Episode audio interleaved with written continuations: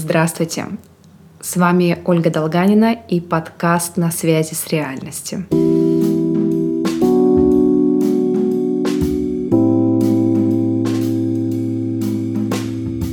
Итак, для начала я хотела бы представиться. Меня зовут Долганина Ольга Андреевна, и я клинический психолог. Это моя первая и единственная профессия. И я на самом деле очень горжусь этим. Я также являюсь когнитивно-поведенческим терапевтом и пропагандирую доказательный подход в психотерапии и психологии. Я являюсь руководителем клиники психотерапии «Высота» и психологического центра. У меня есть целая команда спецов, которую я очень люблю.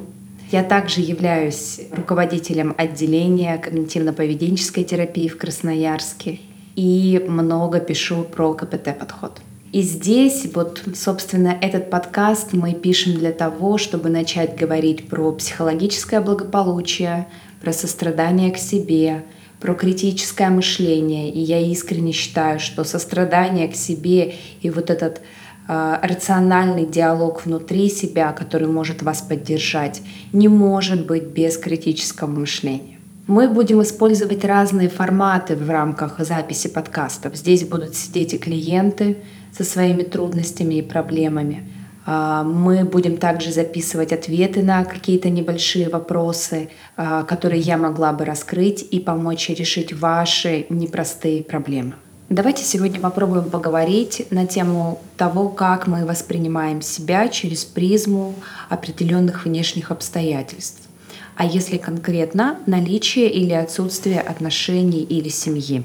Ну, буквально. Если у меня есть отношения, значит, я какая-то такая. Да? Одна позиция успешная, более эффективная, а, прожила жизнь более верно и так далее. Или другой вариант – если у меня есть отношения, но они меня не очень устраивают, это не те отношения, о которых я мечтала, то как будто бы я вновь какая-то, возможно, никчемная, ненужная, выбрала не того партнера, сделала неверный выбор, и вновь здесь можно продолжать до бесконечности.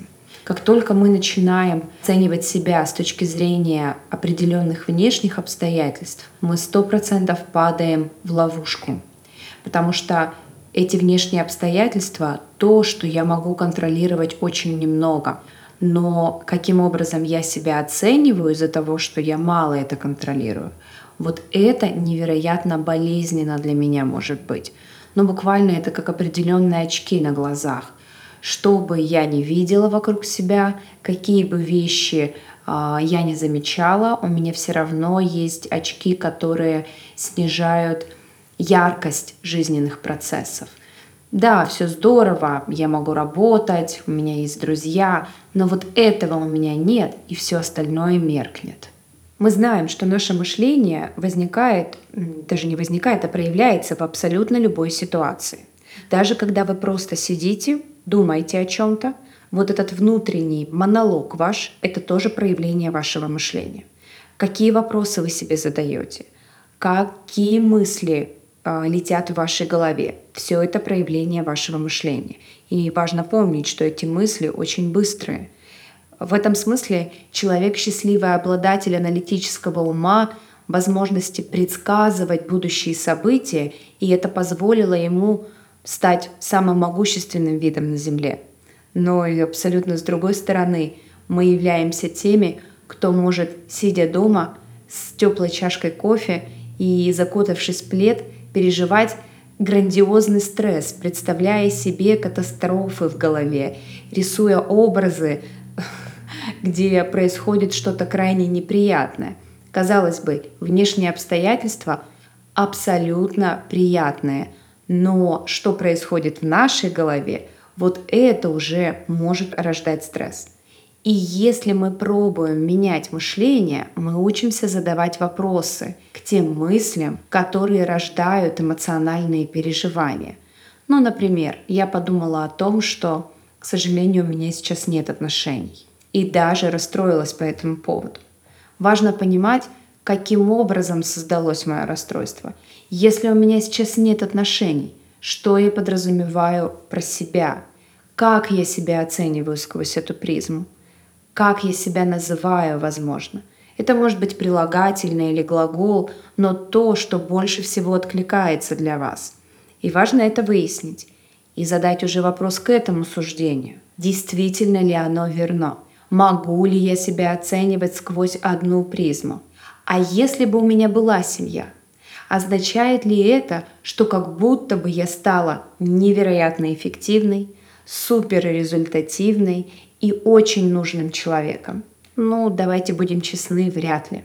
И вот такие рациональные вопросы, не позитивные, у нас нет цели сказать, да нет, я на самом деле такая молодец и умница. Нет, наша задача понять, как мы спускаемся в эту яму. И опять же с помощью вопросов, критического мышления, рационального подхода, подхода с точки зрения заботы о себе и сострадания, выйти из нее.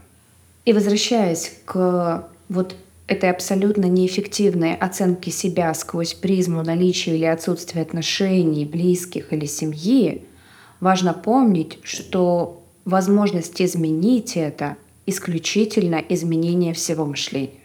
Ну, то есть здесь нельзя доказать, вот сейчас у меня будет это, и тогда я буду себя хорошо оценивать, я буду считать себя более значимой, полезной, эффективной и так далее, либо эффективным – потому что такие оценки встречаются как у женщин, так и у мужчин, все равно не будет вот этого чувства достаточности. Вот если у меня это будет, то тогда я буду достаточным или я буду достаточно. Нет.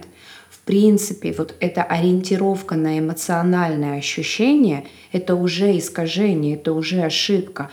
К большому сожалению, вы никогда не будете чувствовать достаточно хорошо. Это ключевая ошибка. Даже уже когда вы получите желаемое семью или отношения, вот это чувство, оно все равно трансформируется в какие-то другие обстоятельства. Ну хорошо, да, у меня сейчас есть отношения, но у меня есть еще какой-то дефицит, может сказать вам мозг, да, мышление. И тогда вы вновь упадете в эту же яму. И единственный выход, единственный способ это понять, что оценивать себя с точки зрения тех вещей, которые вы не можете контролировать, абсолютно неэффективно, дисфункционально, нерезультативно. То есть вы от этого не пытаетесь сделать больше. Вы только получаете неприятные эмоциональные последствия, чувство тревоги, раздражения, возможно, на себя, вины или стыда. Это точно не то, что позволяет вам справляться с трудностями, ну или чувствовать себя лучше.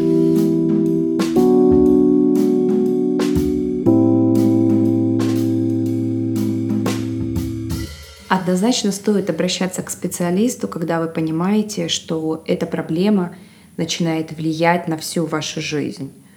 Но буквально вы можете грустить даже тогда, когда вокруг вас радостные события, у вас есть какие-то определенные достижения, но вы все равно падаете в эту яму. Кто так делает, вы знаете, о чем я говорю. Важно помнить, что обратиться к специалисту — это абсолютно нормальная практика. Более того, попросить помощи — это как раз показатель силы, а не слабости. Об этом важно помнить. Ну что ж, мы будем рады вашим вопросам, комментариям и обратной связи. Это наш первый выпуск, совсем небольшой, проба пера, микрофона, голоса и всего остального.